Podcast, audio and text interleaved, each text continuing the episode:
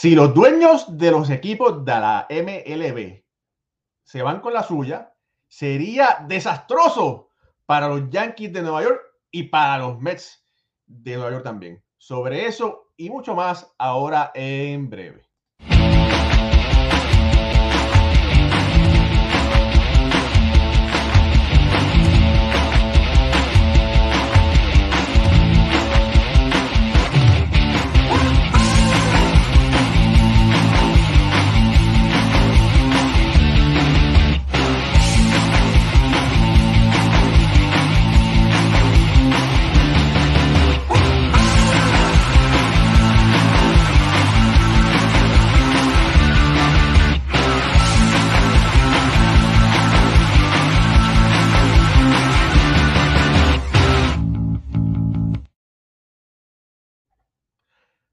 Buenas noches familia del béisbol, bienvenidos a otro programa más de Béisbol Ahora, por aquí, por Béisbol Ahora, Béisbol entre amigos. Mi nombre es Raúl y Ramos, me acompaña esta noche Alfredo Ortiz desde Puerto Rico, que está en mudo, pero está próximo para hablar.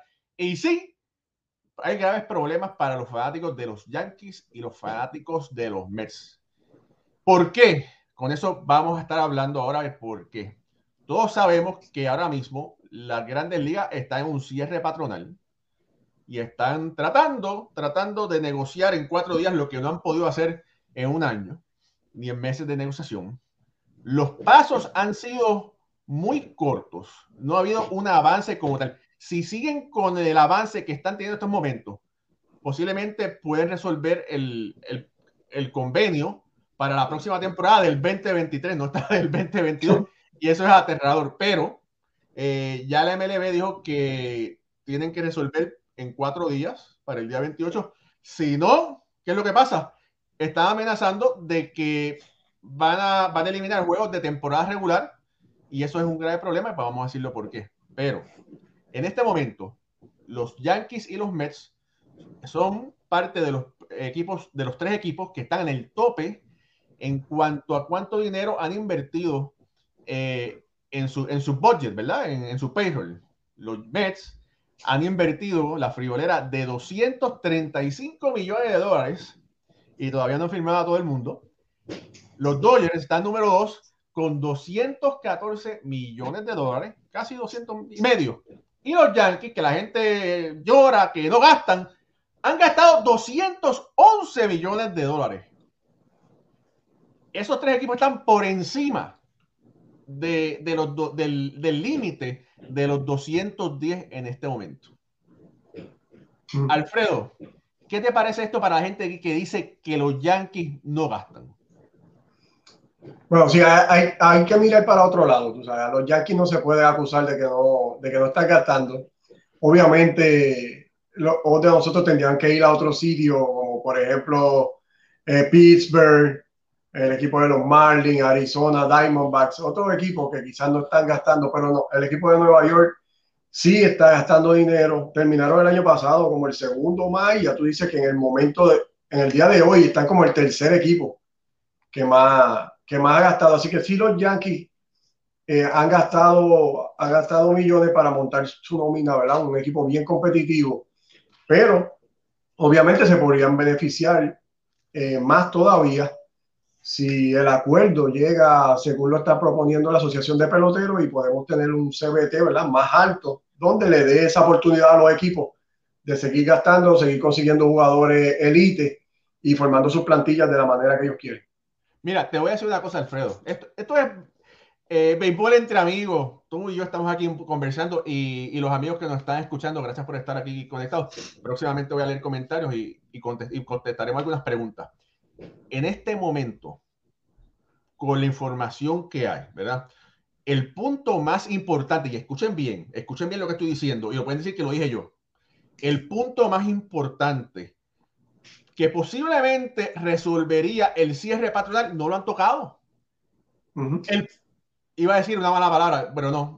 El, voy, voy, a quitarle la ñ. El punetero CBT el CBT, que es lo más importante en mi, en mi opinión, que es ese tope salarial que dicen que no es tope, pero es tope, porque si los equipos lo pasan, hay castigos. Vamos a lo que vamos, ¿verdad? En el pasado eran 210 millones de dólares. En este momento, las grandes ligas, la MLB, está diciendo, no, eh, vamos a subirlo a un escalofriante 214 millones de dólares. Y dice, oh, wow, qué mucho dinero.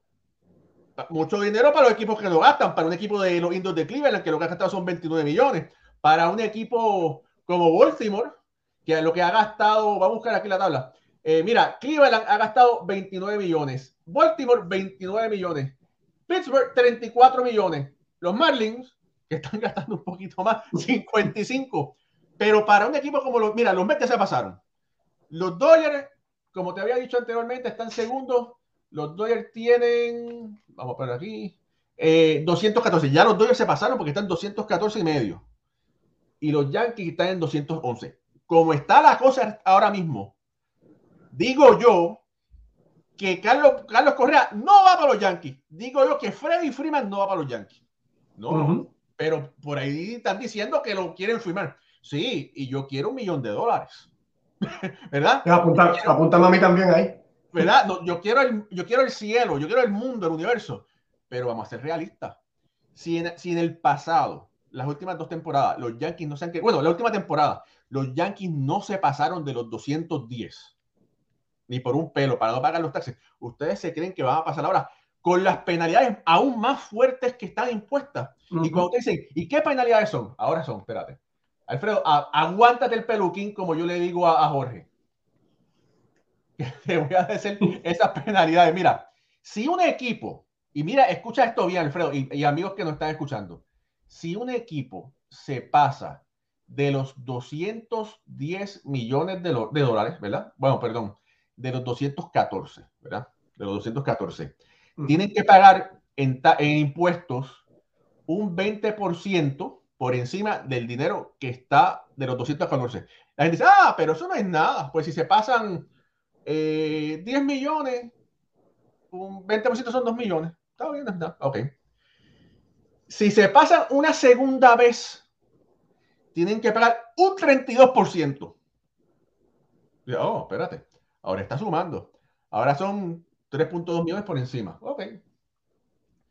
Si se pasa una tercera vez, es un 62%. Ah, pero está bien, todavía es 6 millones y pico, no es tanto. 6 millones son 6 millones.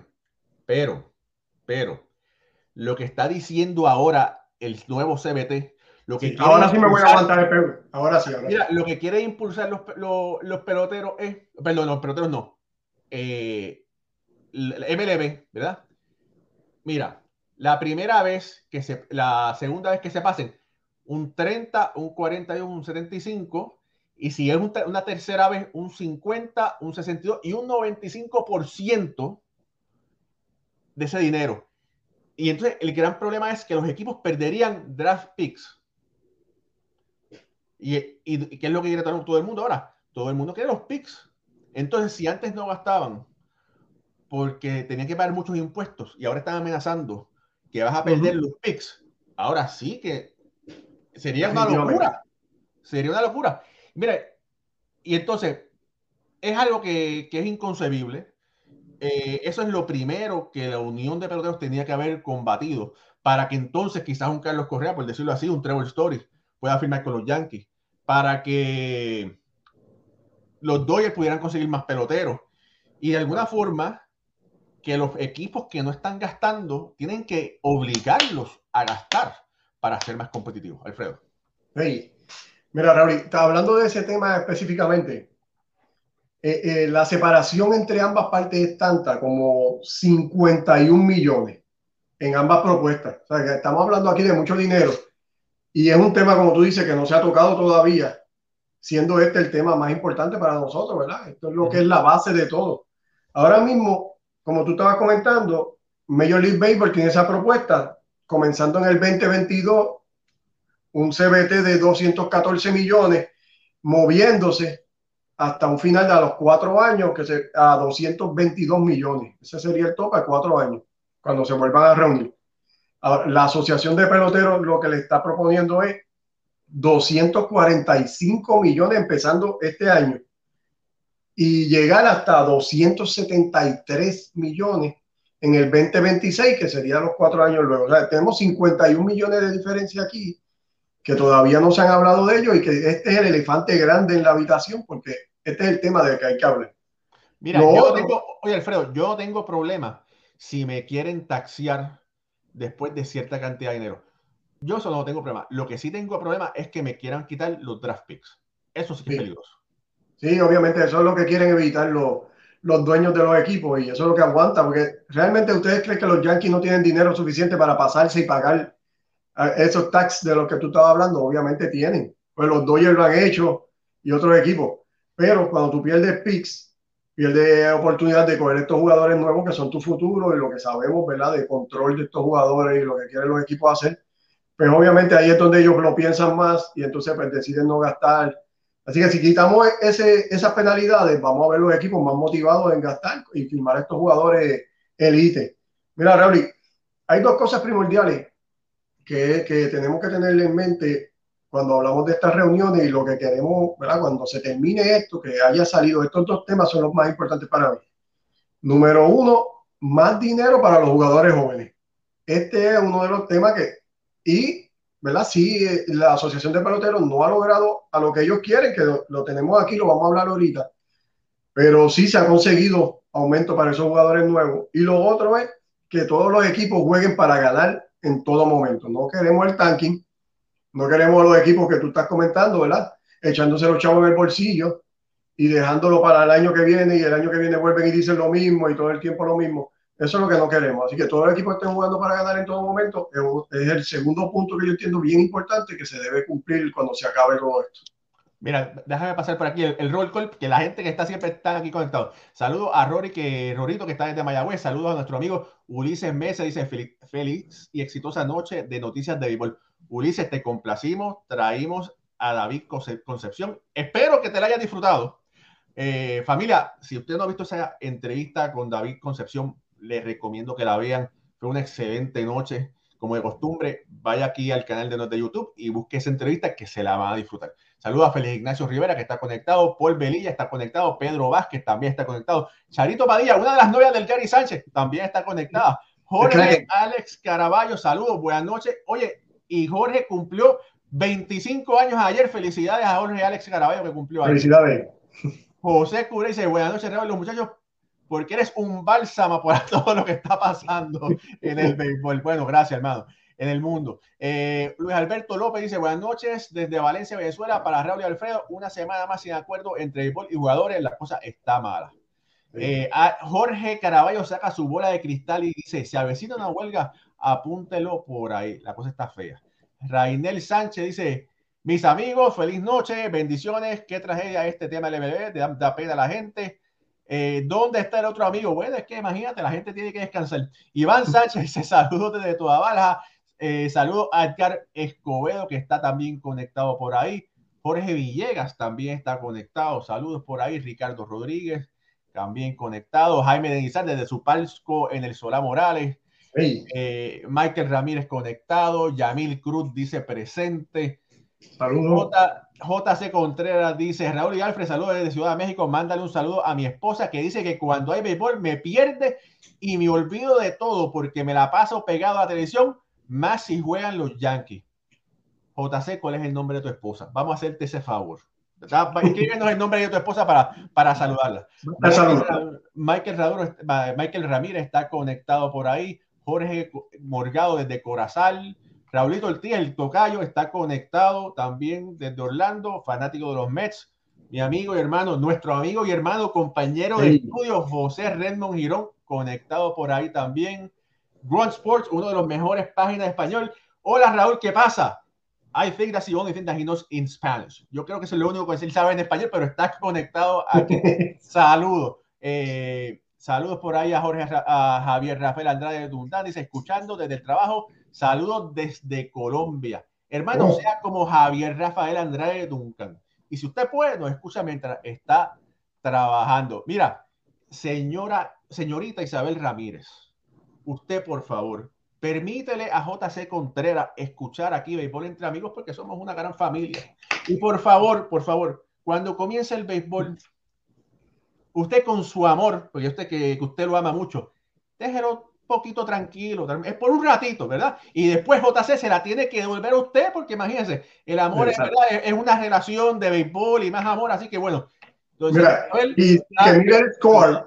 Ya aquí están perdiendo, por favor, pásale la mano y dale un abracito al hombre para que esté.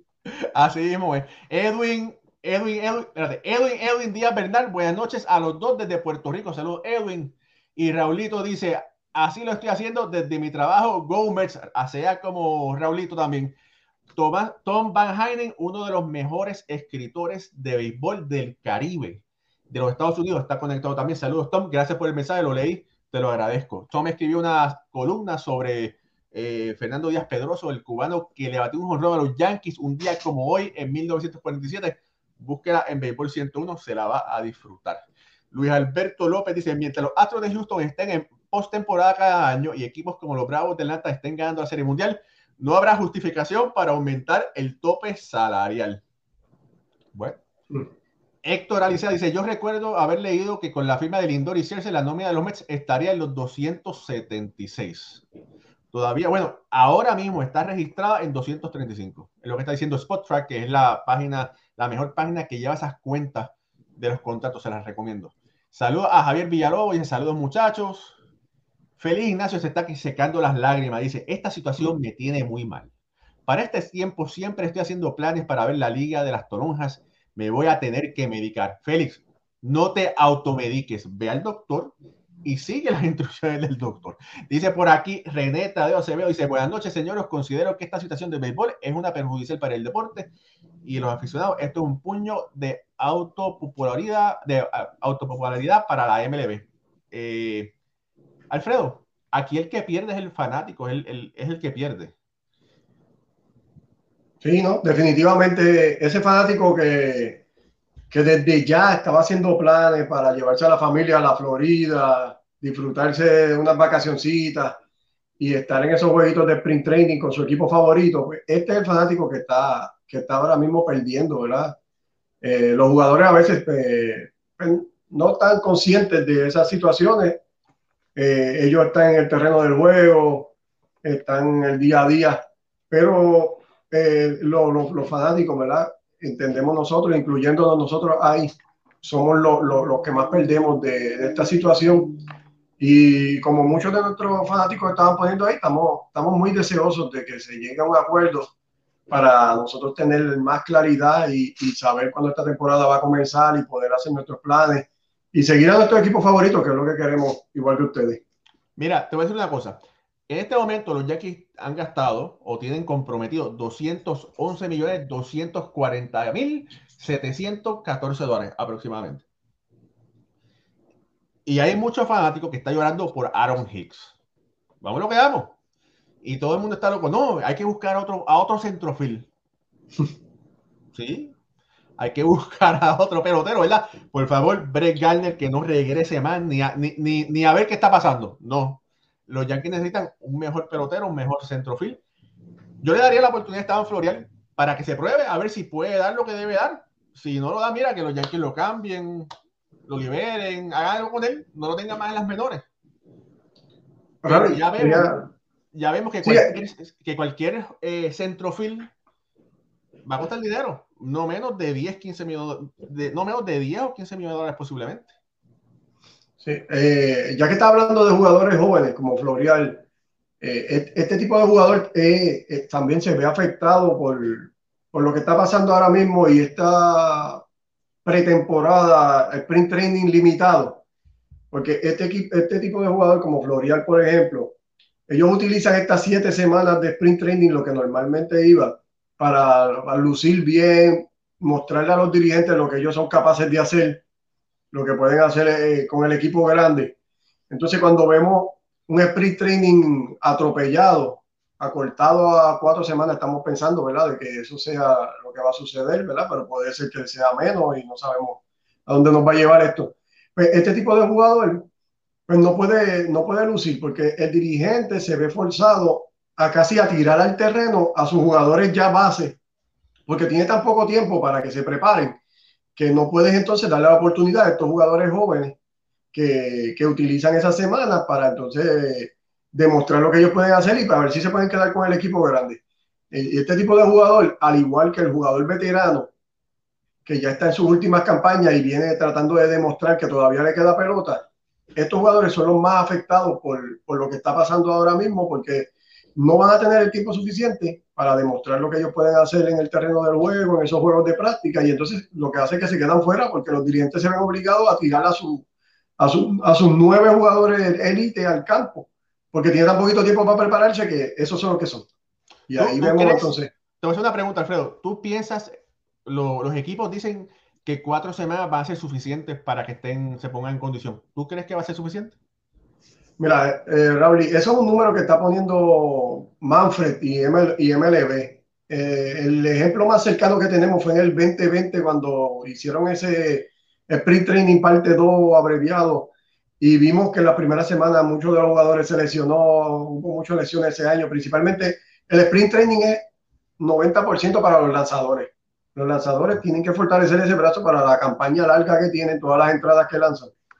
Y vimos entonces el ejemplo del 2020 donde muchos pitchers se lesionaron y no tuvimos a los jugadores, los jugadores élite de los equipos a final de temporada, por eso que estamos hablando. Entiendo yo que cuatro temporadas fue eh, cuatro semanas, perdón, fue un número que Manfred puso, eh, que sacó ahí casi de la manga. Eh, para mí, las cinco o seis semanas es lo, es lo ideal, pero si hay que hacer algo, ¿verdad? Apresurado, pues entonces eh, va a pasar lo que te estoy diciendo, que van, los jugadores regulares son los que van a estar utilizando esa semana y entonces eh, a eso es lo que vamos.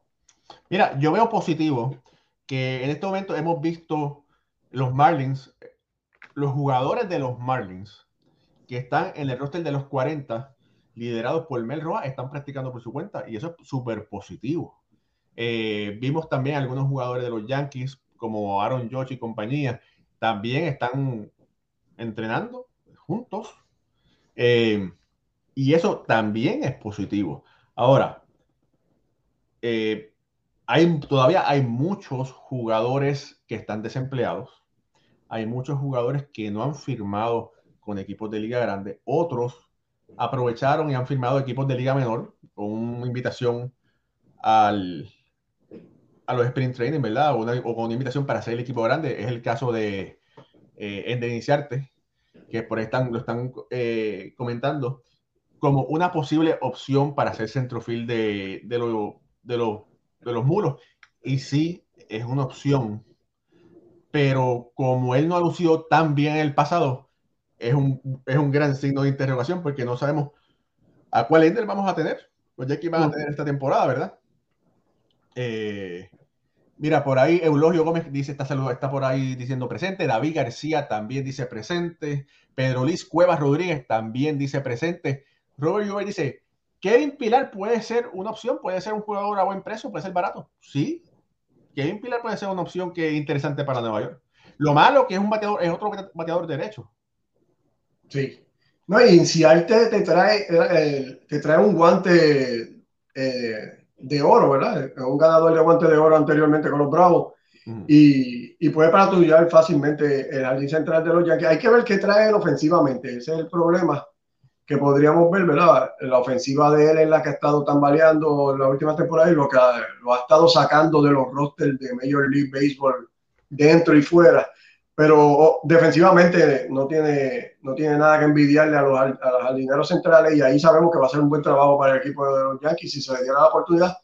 Pero yo sigo apuntando mejor a darle la oportunidad al jugador joven y quizás Florial es, el hombre que, que, debería estar recibiendo esa oportunidad si se le da para, para que demuestre lo que puede hacer finalmente. Porque no, no me gustaría que fuera de estos peloteros que se quedan como prospectos por siempre, sino que ya, ya el hombre eh, ha, ha, pagado ¿verdad? sus deudas en las menores y quizás ya es tiempo de darle la oportunidad. Y los Yankees tienen esa mala costumbre. Yo no sé si es que, yo no sé si es que aguantan los prospectos demasiado o es que a veces los avanzan demasiado, como el caso quizás de David García, que yo estaba seguro que no era el momento y, lo empujaron y después no pudo, no pudo lucir, no se pudo recuperar. Pero miren, miren para que ustedes vean, eh, y esto es más información, ¿verdad? Cuando Steve Cohen eh, aplicó, eh, trató de ser, eh, sí, aplicó para comprar el equipo de los Mets. cuatro dueños le votaron en contra a Steve Cohen para que fuera el dueño de los Mets, porque si él lo hacía y lo hizo, Cohen se convertiría en el dueño del MLB con más dinero. Y lo ha demostrado, ¿verdad? Mira, el dueño de los Chicago White Sox, Jerry Reinsdorf, Arte Moreno, el dueño de los Angels, Bob Castelli, el dueño de Cincinnati, y Ken Kendricks, el dueño de Arizona, todos votaron en contra para que Steve Cohen fuera dueño de los Mets. Ahora, Randy Levine, que es eh, uno de los eh, vicepresidentes, directivos de los Yankees, estuvo siempre junto a Cohen, llevándolo de la mano. Así que podemos ver que existe una relación de cordialidad entre los Yankees y los Mets. Sí, no, la diferencia aquí entre Yankees y Mets es que obviamente Cohen no, no ha formado parte de ninguna de estas reuniones de acuerdos que hayan llegado anteriormente, ¿verdad? Y él, el trabajo de él, y él lo dijo desde el principio, era montar el mejor equipo que podía montar, gastando lo que tuviese que gastar para traer un campeonato al área de Queens de 3 a 5 años.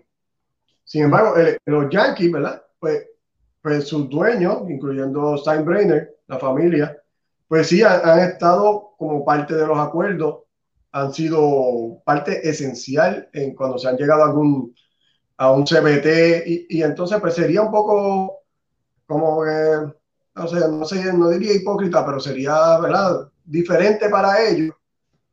si fueron parte de un acuerdo que se llegó, entonces ellos están sobrepasando esos acuerdos desmedidamente y entonces por eso vemos al equipo de los Yankees quizás gastando la cantidad de dinero que se está gastando pero un poquito más consciente. Y Cohen, pues no, él está firmando como él dijo que iba a hacer, a firmar a los peloteros que él necesita. Mira, eh, Jorge, Jorge Caraballo dice, Esteban Florial es un pelotero de las cinco herramientas y su velocidad es crucial en los Yankees. Sí, lució bien cuando lo subieron. Yo le diría, mira, dale la oportunidad, pruébalo. Si no, si no estás contento, sal, sal, de él. Saludos a René González, dice saludos a Raúl Alfredo desde Santurce, Puerto Rico. David García dice que todo, lo que pasa es que todo es mucho dinero. Hey. JC Contra dice, Raúl, ese dueño fue el que dijo que el peor de, negocio es el dueño de un equipo de béisbol. ¿A qué se refería? Pues mira, no estoy seguro, no estoy, no, no, no recuerdo eso. Si, si Steve Cohen lo dijo, no, no sé, tengo que, tengo que investigarlo. Familia, esto es Béisbol Ahora. Suscríbase a nuestro canal de YouTube. Si nos está viendo por eh, Facebook, dele like a esta transmisión dele follow, ayúdenos a crecer. Eh, nosotros queremos convertirnos en una de las mejores páginas, canales de béisbol, y con su ayuda yo sé que lo vamos a lograr. Eh, dice por aquí José Cure, dice, oye Raúl, estos peloteros ganan dinero porque leí que Alcántara, el de Miami, le acaba de comprar una casa en Miami a Iván Rodríguez por unos módicos 4 o 5 millones de dólares y es la segunda casa que compra. Bueno, sí, estos peloteros ganan buen dinero. Eh, vamos a decir una cosa, Alfredo, ¿verdad? Para que la gente diga, no, dicen que los, que los peloteros ganan mucho dinero, sí, pero el porcentaje de los peloteros que pueden llegar a este nivel son muy pocos. Son muy pocos. Tienes que ser elite, vamos a empezar por ahí, ¿verdad? Y entonces una cosa que los peloteros están luchando, la Unión de Peloteros, es de que el salario mínimo de un pelotero aumente, ¿verdad? ¿Por qué? Porque en los últimos años la vida de un pelotero en las grandes ligas es alrededor de cuatro temporadas. Y tenemos que recordar que un pelotero se declara agente libre a las seis temporadas. O sea, que después de las seis temporadas es que puede tratar de hacer buen dinero, no antes. Y entonces, Alfredo, tú tienes que poner los números, cuánto gana un pelotero en el primer año, segundo año y eso, y en lo que estén proponiendo eh, la MLB pero lo que está proponiendo Unión. Sí, y me gustaría que, que los próximos comentarios que, que pongan nuestros fanáticos sean relacionados a esto para ver qué opinan sobre, sobre esta parte, ¿verdad? El, ok, el martes, este martes que pasó, la Asociación de Peloteros se, en la reunión propuso que el salario mínimo de los jugadores fuese 775 mil dólares en el 2022 y que fuera subiendo, ¿verdad? Con un aumento de 30 mil dólares cada año. El miércoles MLB le respondió con una contraoferta donde el salario mínimo fuese 640 mil dólares en el 2022 y que esto tuviera 10 mil dólares anuales por las próximas cuatro temporadas. ¿Verdad? Esto va a representar un aumento de un 12% para los jugadores nuevos eh, comparado con solamente un 5% que se le aumentó en el, CB, en el CBA, que fue la reunión anterior, eh, que era, solamente representaba 27 mil dólares y ahora está representando 69 mil 500 dólares. Hay que decir una cosa, Alfredo, con ese mismo comentario para continuarlo. La gente dice, ah, pero eso es mucho dinero. Bueno, relativamente es mucho dinero para la persona común, nosotros, los comunes que trabajamos, ¿verdad? Es mucho dinero, pero cuando usted mira toda, escucha bien esto, cuando usted mire lo que ganan los jugadores profesionales de otros deportes, los peloteros de la MLB, es la menos que gana y es los más que juegan. Adelante, Alfredo. Sí, no, definitivo, sabemos, ¿verdad? Eh, este, es la temporada más larga de cualquier deporte, es la temporada de, de béisbol. También incluye la mayor cantidad de juegos porque el, el, pelotero juega el doble de los juegos de la NBA, de, la, de lo que es la NBA, y, y, y, y muchísimo más de lo que juegan los, los, jugadores de fútbol. Sabemos que cada deporte tiene sus características y por qué no pueden jugar tanto y lo otro. Pero sí, el pelotero de, de MLB está mucho tiempo eh, participando de, de, en el año. Solamente, la temporada solamente, ¿verdad? La vemos los seis meses pero e, este pelotero empieza desde febrero a prepararse y la temporada se acaba octubre, a veces en noviembre. Tú sabes que es mucho tiempo el pelotero está eh, participando de, este deporte, tiene que estar todo el año en buena condición física. Y por eso es que estos, estos jugadores, además de por lo que explica Raúl, estos muchachos, la mayoría de ellos no va a llegar a ser millonarios. Aunque nosotros tenemos en nuestra mente esos contratos grandes que, que tienen los jugadores élite, la mayoría de ellos no va a llegar a tener un contrato así de grande, no va a llegar a ser millonarios. Y lo que se está buscando es que ellos puedan asegurar parte de su futuro aquí en el, en el tiempo que estén en las grandes ligas de la mejor manera y que tengan una parte de la tajada que sea ¿verdad? justa con lo que los peloteros están haciendo y los, y los dueños están ganando. Mira, por aquí quiero contestar una pregunta, ¿verdad? Eh, gracias por todos los comentarios. Mira, Javier Villalobos. Dice, Raúl, dime, a lo que termine el paro patronal, ¿harían los Yankees las contrataciones que dicen que van a hacer como Freeman y un centrofil? Eh, Carlos Correa, bueno, mira, matemática pura. Busca un lápiz, un papel y vamos a, vamos a hacer matemática. Vamos a recordar que los Yankees no se quisieron pasar de los 210 millones porque no querían pagar, no querían regalar más dinero. ¿Verdad? Recuerda eso en este momento están en 211 millones de dólares. Tienen un espacio de 3 millones de dólares para alcanzar esa marca. Si ellos pueden firmar a Freeman por un contrato de 3 años, de 3 años, de 3 millones por un año, lo pueden firmar sin problema. Pero, pero eso no es así. Ahora, eh, ellos tuvieran que deshacerse del contrato de Luke Boyd y Luke Boyd son 5 millones. Ahí tienen un espacio de 8 millones para poder firmar a Freeman, que es un pelotero que debe estar cogiendo alrededor de 30 millones por año, aproximadamente. En matemática no tienen, o sea, les hace falta un espacio de 22. Si la MLB aumenta el CBT, el tope salarial, vamos a decir, a 240, sí, pudieran, pudieran tener el espacio. Ahora, yo, yo no firmaría a Freddy Freeman yo creo que los Yankees necesitan esos 30 millones, dividirlos en otros peloteros, en otros juegos que tienen. Mira, prefiero conseguir a Anthony Rizzo y pues prefiero conseguir a otro pelotero que pueda llenar, una, un hueco que tiene. Ese soy yo. Eh, perdón, eh, Alfredo, continúa. No, sí, lo que. Ahora, la, la, fanaticada de los Yankees lo que está pidiendo es. No es lo que está diciendo Raúl. Lo que la fanaticada de los Yankees obviamente quiere, quiere esos jugadores eh, élite que están en el mercado ahora mismo.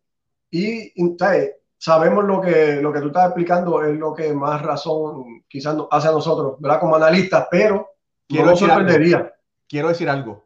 Yo sé que los Yankees están seriamente interesados y lo dijimos antes del paro. Eh, y pueden buscar los videos, los Yankees sí preguntaron por Freddie Freeman. Sí, es cierto, no es rumor, es verdad. Como también preguntaron por Carlos Correa. Sí, es verdad.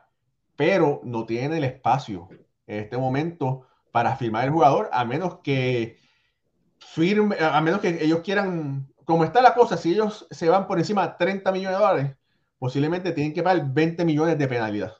Y yo dudo que ellos quieran entonces firmar por 50 millones un pelotero, porque serían 30 para él y 20 para MLB, para regalárselo a Pittsburgh, para que ellos puedan seguir haciendo chavitos. Sí, no, no, no, vale la pena. No vale la pena. Pero sí, va, vamos, va a depender de lo que, de lo que pase finalmente con, con, el, con el tax, ¿verdad? Porque si sí se logra que haya un aumento y que no se quede en el 2.14 que está eh, promoviendo los equipos, y si se puede subir más, pues, obviamente los Yankees van a hacer algún movimiento de impacto porque lo hemos visto otras veces y, y es, algo característico en ellos. Y veo más a Freeman siendo un foco de los Yankees que, que, el mismo Carlos Correa. Entiendo yo que si fueran a hacer algún movimiento de impacto, eh, Freddy Freeman podría ser el hombre que estarían ellos, que ellos sí. Sí, y, y, como lo dije anteriormente, sí, es verdad, hablaron. Y mira, y como dice por ahí, Héctor Alicia dice: John Heyman dijo que los Yankees estarían en carrera por Freeman y Carlos Correa. Y John Heyman no es cualquier cosa. Sí, hermano, yo sé, yo sé quién es John Heyman, compañero periodista. Y antes que John Heyman lo dijo, nosotros lo dijimos con la base llena. Busquen el video que por ahí está. Ahora, históricamente, y ustedes lo saben, las últimas temporadas los Yankees nos han querido pasar del tope porque tienen que después regalar el dinero a otros equipos. Si Stenbrainer cambia de opinión, que no lo ha hecho los últimos tres años y lo quiere hacer, bueno, está bien. Pero de acuerdo a los últimos tres años, no lo ha hecho. Por eso yo pienso que si el CBT se mantiene igual, no invente que no va. Sí, sí, la tendencia ha sido esa. La tendencia ha sido de no, no excederse. Y no solamente, ¿verdad? Por lo que está explicando, de no pagar los taxes, sino que no quieren perder esos picks que son tan, tan importante para, para fortalecer las ligas menores y estos son los jugadores que siguen y luego los vemos en grandes ligas luciendo. Mira, Jorge Caraballo dice, la, la Unión debería luchar por un 20%, sí, claro. Entonces, Eulogio Gómez dice, a mí me huela que Boston firma a Correa y los Yankees a Freeman, ya que la oferta de los dueños parece estar cerca de que la aprueben. Bueno, yo no sé. Ahora, yo sé, yo sé que hubo interés de Boston por Correa, pero después Correa, pero mis fuentes me indican o me indicaron que Correa no, no decía, no, menos de 300, no, güey. Y Boston dijo, bueno, está bien, ok, muchas gracias por escucharnos. Claro, no, y Boston tiene a Sander Bogarts ahí ocupando el ciudad que tiene. No es que Boston está... por un año todavía, porque Sander se puede, sí, puede pudiese, decir, pudiese salir del contrato, pero lo tienen ahí todavía y es parte del equipo y no, no, no, están ahora mismo desesperados por cubrir ese hueco porque tienen este jugador que, que es talentoso y está jugando el campo corto y hasta el momento me pasa elecciones del equipo de Boston. Mira, por aquí preguntan que de dónde yo saco que los Yankees tienen 211 millones. Bueno, mira, Mike, este, Héctor, Héctor Planteni, mira, te voy a enseñar dónde tú puedes buscar esta información. Mira, hay una página que se llama Spotrack. Esa página, ellos eh, llevan cuenta de todos los salarios de todas las ligas profesionales de, del deporte. Si usted va aquí, usted busca por equipos y entonces por aquí ve la cantidad de dinero. Mire, en este momento, mírelo aquí, a la derecha, los Yankees tienen comprometido 211 millones de dólares. ¿Ok? Solamente quería enseñarle eso porque están preguntando dónde están las cosas. Ahí usted puede buscar información sobre fútbol, sobre NBA, sobre todos los equipos. Y ahí es donde yo personalmente busco la información sobre los salarios de los peloteros. Adelante. Búscate, el, de, el, de, Boston para, para ver si la idea de Correa podría ser una. A ver. Ahí tiene, tiene espacio en este momento. En este momento tienen 164 millones de dólares comprometidos. Espacio, espacio lo tienen. Hay que ver si, si quieren gastarse dinero. exactamente. ¿no? Tienen como 50 millones para jugar. Ahí hay que ver. Eh, el, equipo de Boston normalmente no, no lo vemos haciendo esas firmas de, de jugadores demasiado de, de caro Así que la tendencia, ¿verdad? Igual que analizamos a los Yankees, estamos analizando al equipo de Boston, no, sería no, no irse por ese lado, pero nos podrían sorprender, ¿verdad? Y, y como nosotros lo comentamos aquí, eh, Sander Bogers en alguna entrevista dijo que él no tenía ningún problema de moverse de posición si firmaba algún jugador elite para ocupar el campo corto, así que podría ser, eh, podría ser la, eh, la, idea de que Boston firmase a, a Correa, ¿verdad? Y no. Y está súper, nosotros aquí están hablando con, con, el dinero de los demás. Así, que es, así es fácil. Mira, eh, por ahí Michael Ramírez dice, ah, también aparte de Freeman, eh, Olson es una, una, buena opción. Mira, eh, a mí Olson no me, no me encanta. Y otro que no me gusta, que lo dije desde un principio, desde antes que llegara Joey Galo. Decía, no, que es muy bueno, que se envasa muchísimo. Los Yankees no tienen problemas envasándose, los Yankees tienen problemas trayendo, llevando los corredores a anotar. Y ahora estamos embarcados con Joey Galo. Eh, Mira, y otra cosa de Matt Olson que tenemos que tomar en consideración es que él no es agente libre, o sea, que lo, y Oakland no va a pedir, eh, mira, dos, dos, jugadores de liga menor y alguien de clase A. Y, no, Oakland se va a sentar para atrás a, a, pedirte tus mejores prospectos, que es lo que los Yankees han estado tratando de, de cuidar todo este tiempo. Y, y, hay una diferencia muy grande entonces entre Freeman y él, y sería eso, de que Freeman es un agente libre y Olson, pues te costaría. Mira, la... Oakland, Oakland, pidió, Oakland pidió a Oswald Peraza, shortstop, que yo entrevisté la temporada pasada. Peraza está ahora mismo mejor preparado que Volp.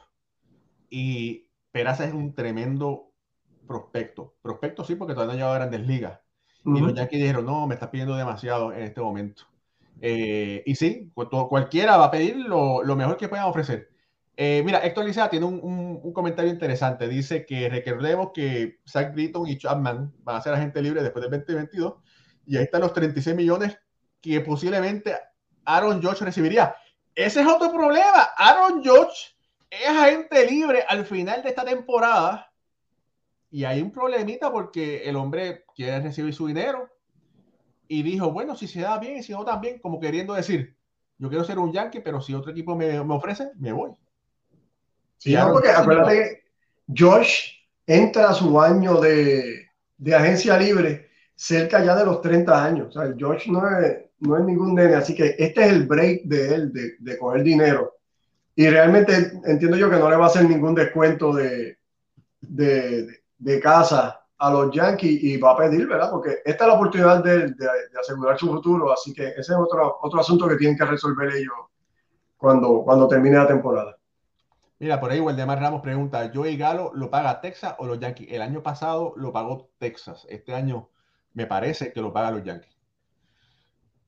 Y dice, oye, Javier Villalobos está cortándose las venas. Dice, si los Yankees no hacen una contratación de impacto, dejaré de ser un Yankee. No, Javier, chico. No diga, no, no diga eso, no es, pa, no es para tanto, no es para tanto. Y como ahí también por ahí están diciendo, eh, Gregorio pudiera también firmar para regresar hay muchas opciones. Eh, quizás, quizás, eh, eh, hay que, los Yankees van a tener que cambiar el hijo de Ricardo Vivón. lo que pasa es que no lo quieren cambiar a Gleyber porque el retorno no va a ser quizás tanto como hubiesen ellos preferido anteriormente. Uh -huh. mira, Ricky Kitchen dice, llegué tarde. Saludos. Porque hay problemas con los Yankees y los Mets, chicos. Cuando terminemos el programa, tienes que ver el principio del el principio. Estamos explicando que hay un problema en cuanto al espacio del dinero que los equipos pueden invertir. Y si es por los dueños de equipos, los Yankees y los Mets ya están pasados básicamente de lo que puede invertir, así que no se puede soñar ni con Correa, ni con Freeman, ni nada de eso, pero eso lo explicamos anteriormente. Waldemar Ramos dice, ¿ustedes creen que enviar a Gary a George por Juan Soto? Ay, Dios mío, hermano. Eh, Roy dice, ¿qué ustedes piensan del próximo receptor de los Cardenales, Iván Herrera? El, el, muchacho está, está bien cotizado. Hace falta ahora que aprenda lo más posible de, de Yadier esta temporada. No va a ser un Yadier, en mi opinión, no va a ser más nunca un Yadier Molina, pero puede ser, pudiera ser muy bueno. Mira, saludos a María López que está conectada. Eh, Héctor Alicea dice, Miguel Andújar, ese es otro problema. Y digo problema porque desde que se lesionó Miguel Andújar no ha podido encontrar un espacio para poder regresar. Eh, vamos a decir que la mala suerte de la lesión, el gran juego de Yurchela eh, y las lesiones que lo han mantenido fuera, ¿verdad? Ha sido, ha sido fatal para Andújar. Eh, estos jugadores, estos jugadores podrían ser alguna alternativa para equipos de la Liga Nacional que estén buscando para colocar a alguien de, de bateador designado.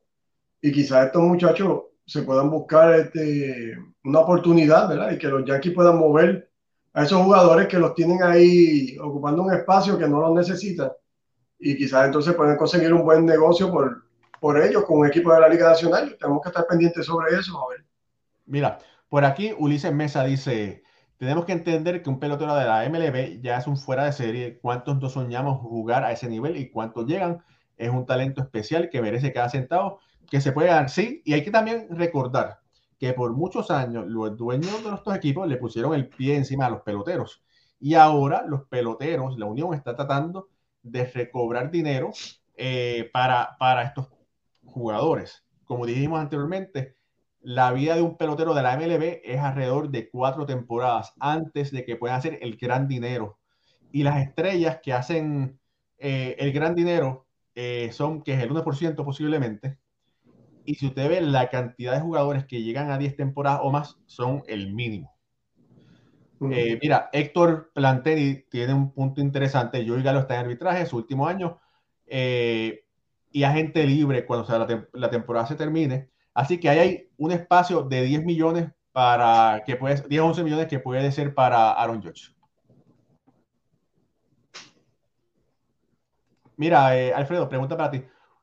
¿Ustedes piensan que Correa puede ir para Boston o firmará a Bogart y aquí que Hernández a largo plazo? Esa te la voy a dejar a ti.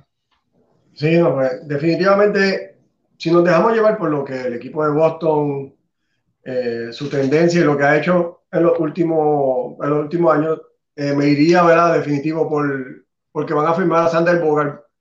Eh, Boston el año pasado tuvo conversaciones con él para hacer una extensión de contrato. Él prefirió, ¿verdad?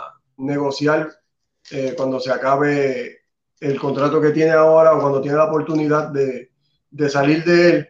Pero sí entiendo que el equipo de Boston, si fuera a escoger entre estas dos opciones que me da el fanático, pues, entiendo que seguirían por extender a Bogart y si se puede incluir aquí que en la, en la ecuación, pues mucho mejor.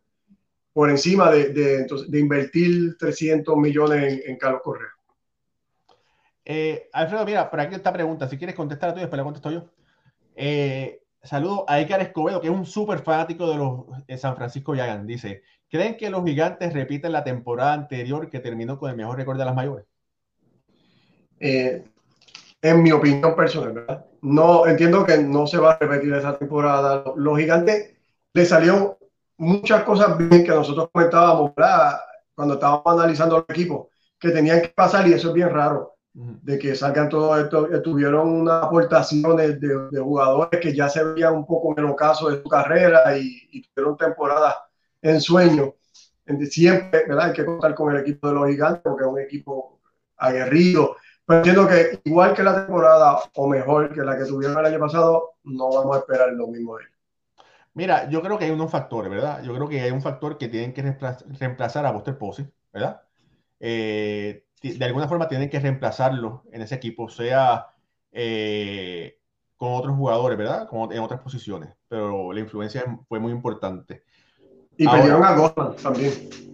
Y entonces, y entonces hay, que, hay que recordar que los gigantes encontraron la receta de, poder ser un equipo ganador eh, por medio de la sabermetría, de la analítica. Que otros equipos como Tampa ha podido serlo, eh, el equipo de Seattle lo logró. Hay que ver si los gigantes pueden replicar esa fórmula, pero por lo menos tienen un patrón. Yo no creo que vayan a llegar a tener el récord tan, tan increíble que tuvieron, pero creo que pueden, pueden tener todavía un equipo ganador.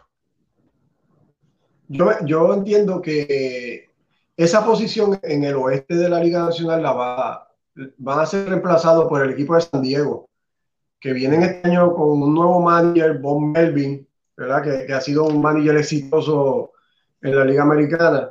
Y entiendo que San Diego tiene las herramientas para, para irse tú a tú con, con, el, con el equipo de los Dodgers. Y entiendo yo que el equipo que va a estar luchando por, por ese liderato de, de, la Liga Nacional en el oeste va a ser San Diego, va a ser el, el San Francisco del año pasado. Esa es mi opinión. Sí. Mira, por aquí eh, Pedro Vázquez pregunta, ¿ese tope salarial de los Mets incluye lo que le pagan a Boy Bonilla todos los años? No, eso, eso es aparte, eso fue dinero diferido. Eh, pero no está, en, no está aquí Spot Track. Deja verificar para estar bien correcto, ¿verdad? Para, eh, pero me parece que no. Vamos a ver. Eh, Boni. Sí, mira, bueno, ahí, mira, sí. Aquí está. Eh, hay dinero diferido de Jerry's Familia, Brett Saberhagen, que es 250 mil, y Boy Vanilla. Y Vanilla. Dice aquí. ¿Cuánto es Vanilla? Un millón y Déjame compartirlo aquí para que la gente se ría. Mira aquí, The First Eh, mira, espérate, esto no se cuenta con, el payroll, pero bueno, pero como quiera los equipos tienen que pagarlo. Eh, Familia son 2 millones, Boy Bonilla 1 millón 193 mil y Brett Saberhagen son 250 mil, eso no se cuenta eh, para los 211, pero bueno, pero es dinero que tiene que pagar los equipos. Entonces aquí está 235. Mira, ¿ves? 235 que tienen los, los Mets comprometidos, aparte de los 3 millones diferidos. Casi nada. El Bobby Bonilla, de verdad. ese, ese, ese, es el mejor, el mejor negocio que, que cualquier pelotero yo creo que ha hecho. Sí, no, definitivo. Mira, Pedro Vázquez dice, yo quisiera un contrato como el del muchacho. Oye, eh, otra cosa, Alfred, eh, increíblemente, Marco Stroman le tiró una recta, no puedo decir por el medio del plato, se la tiró a la cabeza al gerente general de los Mets, a Billy Epler. ¿Qué pasó ahí? Sí, no, Stroman, y no es la primera vez que él habla, ¿verdad? Critica a la, organización de los Mets, pero en esta ocasión lo que está hablando es de la mala contratación, en su opinión, de, del equipo de los Mets al contratar a Epler como, como gerente general. Y se basa básicamente en, en que este hombre fue el que estuvo con el equipo de los Angelinos por el gerente, cuatro años de, gerente general y fue parte de, de, la situación que hablábamos en programas anteriores, ¿verdad? Cuando, cuando tuvimos comentando sobre la muerte de, del jugador Skax, lanzador, ¿verdad? Que, fue encontrado lamentablemente muerto en la habitación del hotel. Y este señor, pues, era el gerente general y, y como que no sabía nada de lo, de lo que estaba pasando. Y, y, y Stroman lo que hace pues, es criticando, mira, mira la persona que contrata el equipo de Nueva York que que no sabía ni lo que estaba pasando en, en su equipo. Pero fíjate, eso lo que pasa es que Stroman siempre sabemos que habla mucho, ¿verdad? Uh -huh. Tiene mucho talento, pero eh, hay que recordar que él estaba buscando dinero de un lanzador número uno o un número dos cuando él en su carrera ha sido un número tres. Eh, y por eso, pues, él se quedó, no, los Mets no le ofrecieron el dinero que él quería y por eso yo creo que a los Chicago Cubs ofrecérselo ahí se, se, destapó y entonces le tiró a los metropolitanos. Sí, no, los, los Mets definitivamente se fueron por, por Churchill, ¿verdad? Que, que fue la, la, gran contratación de los lanzadores. Y, y Stroman pues no, no recibió lo que él quería. Eh, también, eh, Raúl, eh, entre algunos comentarios que él hizo con el tweet, habló también de, de, que había sido víctima de, de comentarios racistas en, en, en, Nueva York, incluyendo, estaban diciéndole la palabra con N, ¿verdad? Este, que, que, él dice que, y amenazas de muerte y otras cosas que está comentando que, que, le, que lo atacaron los fanáticos de Nueva York. Sí, es, es, eso, pues, lamentablemente dijo él, si, si le pasó, pues, eh, es muy lamentable, ¿verdad? Pero bueno, él lamentablemente no habrá sido el, el primero ni el último. Eh, sabemos de otros casos que, que han sucedido eh, en diferentes parques de, de la Grandes Ligas. Lamentablemente por gente que no tiene mentalidad, que tiene la, la mente del tamaño de, de una nuez. Uh -huh. eh, bueno, la MLB se, mañana se, va, se van a reunir otra vez los peloteros con la Unión. Está, estamos a cuatro días de poder, eh, según dice la, de, según dice la MLB, de que no se suspendan juegos de temporada regular. La Unión de Peloteros dijo, bueno, si ustedes eh, recortan juegos de temporada regular, pues entonces vamos a recortar lo que ya habíamos aprobado de los playoffs extendidos. Y eso es un problema porque eso es mucho dinero para ambas partes. Sí, no, eh, definitivamente. Eh, estamos, estamos esperanzados de que llegue a un acuerdo. Eh, los veo bien lejos todavía el, en, en la, para llegar a un acuerdo. Hay muchos millones todavía separando a estos dos lados. Y, pues, lamentablemente, con la, la, esperanza que teníamos a principio de temporada, a principio de semana, perdóname, cuando decíamos, mira, se van a estar reuniendo todos los días, esto es algo bien positivo, van a estar cara a cara. Cambiaron el escenario de Nueva York, lo cambiaron a Florida, a Júpiter, ¿verdad? Donde podían conseguir más de los dueños de equipo y, y haber más concentración eh, de, del personal pues no, no ha sucedido. Y, pues ya estamos jueves y todavía no se ha llegado a nada, así que lamentablemente estamos más cerca de que no se consiga eh, para la fecha límite del lunes algún acuerdo que, que, de que sí, de que sí logremos. Bueno, Alfred, eh, amigo, eh, yo creo que hemos tenido un gran programa. Les voy a dar las gracias por todos haberse conectado. Recuerden que estamos lunes y jueves a las ocho y media de la noche.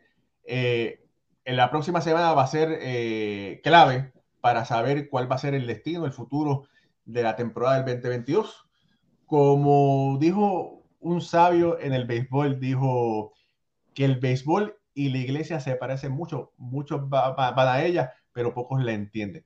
Se les quiere, hasta la próxima y que papá Dios los bendiga. Amén.